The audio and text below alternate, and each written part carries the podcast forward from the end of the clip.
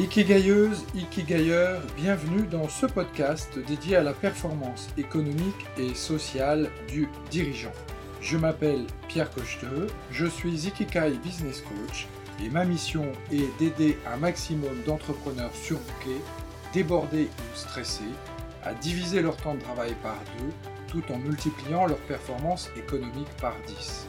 Car oui, retrouver sérénité, équilibre et qualité de vie en faisant croître ton business, c'est aujourd'hui possible.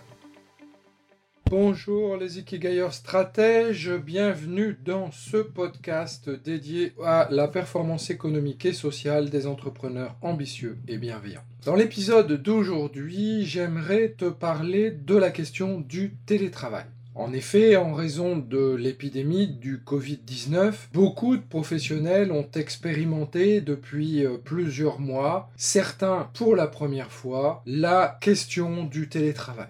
Alors, le télétravail, quand lorsqu'il est possible, c'est-à-dire pour essentiellement pour des professions de production de valeur intellectuelle, malheureusement pour les professions artisanales et pour euh, les producteurs de valeur manuelle, euh, le télétravail est souvent compliqué et difficile. Nous y reviendrons dans un épisode prochain de mon podcast. Mais en tous les cas, pour les personnes qui travaillent, euh, on va dire, avec un ordinateur, eh bien, la notion de télétravail est quelque chose d'important. Une conclusion se reste malgré tout et s'impose malgré tout après euh, plusieurs mois d'expérimentation de cette question du télétravail. Eh bien, c'est le fait que rester concentré en travaillant à la maison n'est pas toujours facile pour plusieurs raisons. Lorsque l'on travaille à la, maison, eh bien, euh, l'on est dérangé euh, par les enfants, par le conjoint. Parfois, euh, l'on doit cohabiter à plusieurs dans un espace qui est assez réduit. Je pense notamment à ceux d'entre vous qui vivent en région parisienne, dans des logements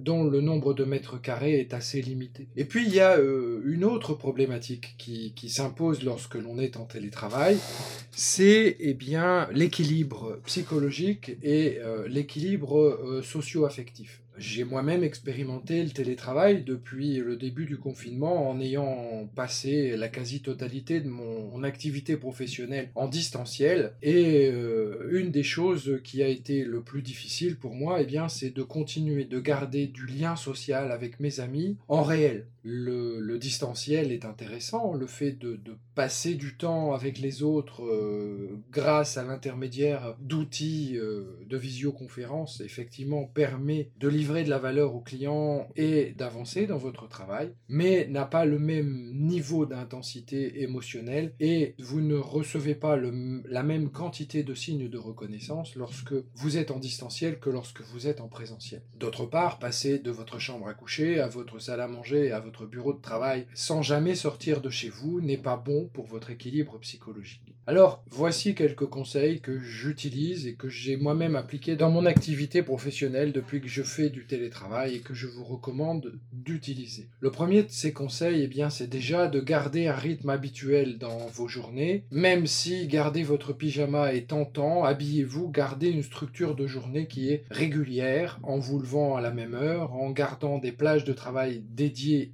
ça. Et surtout, si vous êtes en télétravail, eh bien, prenez le temps de sortir de chez vous et de ne pas rester enfermé dans votre bureau. Ne serait-ce que de sortir, euh, faire le tour du pâté de maison ou euh, d'aller vous promener un peu dans la campagne, eh bien cela vous permet euh, d'avoir un équilibre de vie qui soit plus sympathique. Le deuxième conseil, c'est d'avoir un espace de travail dédié, spécifique dans la maison, euh, même si c'est un petit bout de table, et ayez un espace de travail qui soit confortable et qui soit dédié à votre travail. De même que je vous recommande de vous imposer des horaires de travail qui soient identiques tous les jours. Vous pouvez bien sûr utiliser les to-do list ou euh, des outils professionnels pour gérer votre temps de manière à garder ce rythme de travail de manière régulière. Et puis surtout, et c'est ça le plus important, pensez à prendre du temps pour vous et à faire des pauses. Il est tentant lorsque l'on travaille à la maison de passer du lit au travail et du travail au lit et euh, finalement de travailler beaucoup plus qu'en étant au bureau puisque euh, on fait l'économie des temps de trajet et il est tentant d'utiliser ce temps pour continuer de la production. Mon expérience est que le travail est comme le gaz, il prend tout l'espace disponible lorsque vous le lui donnez, et donc gardez du temps pour euh, eh bien, pour votre équilibre personnel et pour votre équilibre social. Et vous, trouvez-vous aussi qu'il est plus difficile d'être efficace en télétravail que au bureau J'espère que cet épisode vous a plu. Si c'est le cas, je vous invite à le liker, à le partager euh, autour de vous et je vous donne rendez-vous pour un prochain épisode des dirigeants stratèges.